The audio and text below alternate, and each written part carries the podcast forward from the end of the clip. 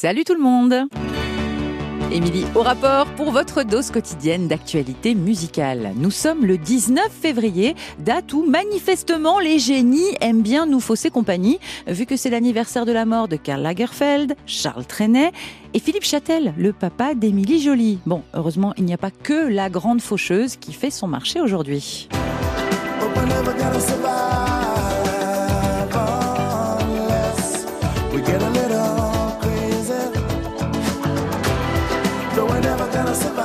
Bon anniversaire à Syl, bien vivant, toutes ses dents, 61 ans.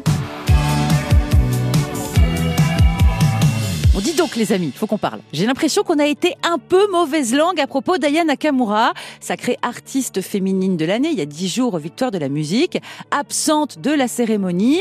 On avait mis ça sur le compte euh, d'un petit coup de grosse tête, euh, genre euh, Aya Nakamura, elle se trouve trop bien pour les victoires, gna gna gna. Oh, dja.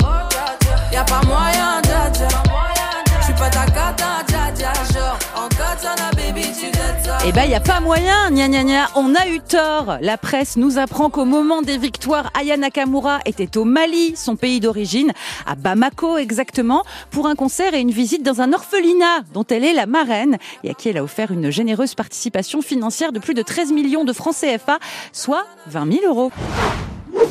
Une programmation rock indé et électro, alors que la mode est au rap et au R&B, c'est plutôt gonflé et réjouissant. Et c'est la formule du jeune festival Palmarosa à Montpellier. La troisième édition aura lieu fin août et l'affiche est super classe.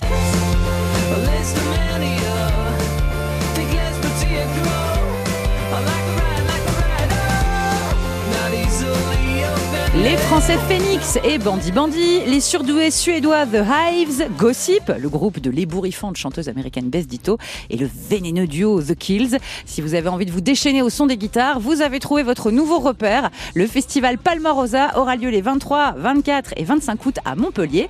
La billetterie est ouverte. Après avoir racheté les droits musicaux de Bruce Springsteen pour 500 millions de dollars, la multinationale du disque Sony Music a ressorti le chéquier pour Michael Jackson, 600 millions pour la moitié de son répertoire. Et si on n'a pas tous les détails du deal, on sait que dans le panier de la mariée, il y a deux trois chansons que vous connaissez bien.